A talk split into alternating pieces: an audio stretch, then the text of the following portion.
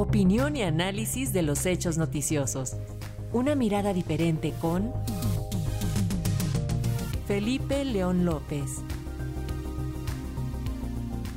Y aunque estamos a más de un año para las elecciones presidenciales del 2024, la realidad es que todos los actores políticos ya están moviendo fichas y haciendo TikToks de todo para posicionarse entre los electores.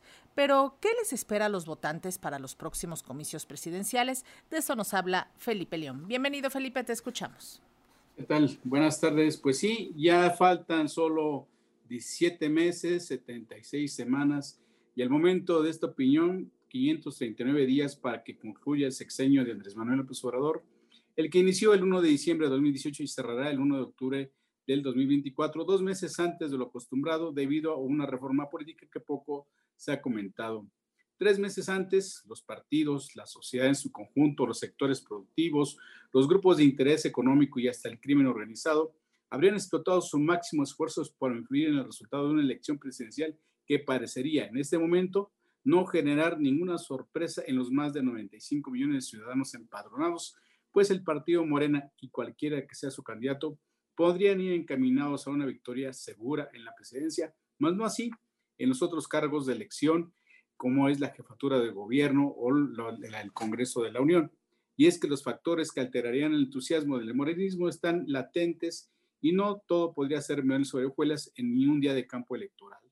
De acuerdo con las estadísticas del propio INE, el Poder Ciudadano registra que en, las últimas décadas un 62% está a favor de la alternancia. Esto quiere decir que un partido que gana una elección tiene apenas posibilidad de refrendar ese triunfo, pues de 1 a 3 frente a una posibilidad de renovar su cargo.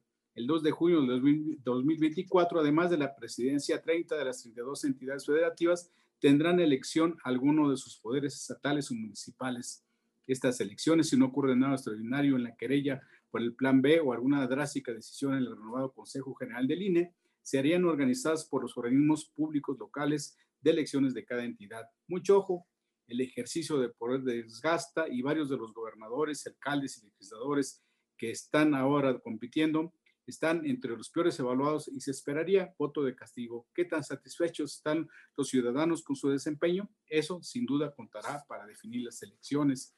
Si los mexicanos mantenemos el mismo entusiasmo por la democracia liberal, podríamos participar alrededor del 75% del padrón, pero hay que considerar pues que partidos y candidatos pasan de largo para el 2024 la composición del padrón electoral que ha tenido varios ajustes en tres segmentos principales y que pueden definir el resultado de la elección. Por ejemplo, los primeros votantes, los jóvenes que para entonces cumplirán 18 años y serán las primeras elecciones en las que participan son alrededor de 6 millones de nuevos ciudadanos que, aunada a la población menor de 35 años, constituirían la mitad del padrón, algo así como 54 millones de potenciales sufragantes aproximadamente. ¿Y qué, tan, qué tanto han hecho los partidos, los candidatos, los tiktokeros, como dices, para llegar al corazón de esta generación conocida como la generación de cristal? Es una pregunta.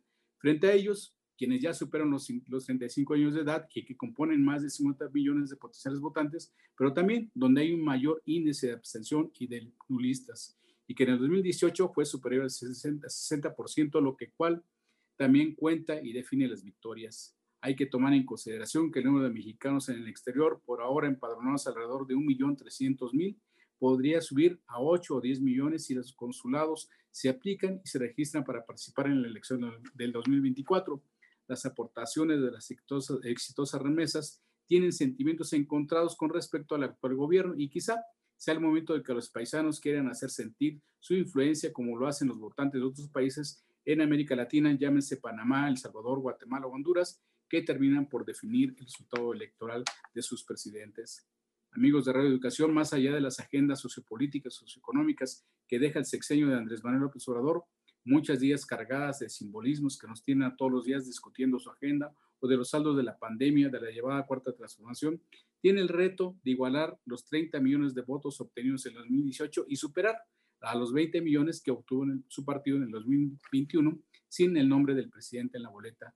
Pero antes, antes, este mismo año, los partidos aliados, Morena, PT, el Partido Verde, el PES y alguno que otro más que se quiera sumar, deberán superar la inconformidad de los no beneficiados por las misteriosas grandes electoras que son las, de las candidaturas que son las encuestas. Bueno, por lo pronto les dejamos ahí algunas de las claves para la próxima elección.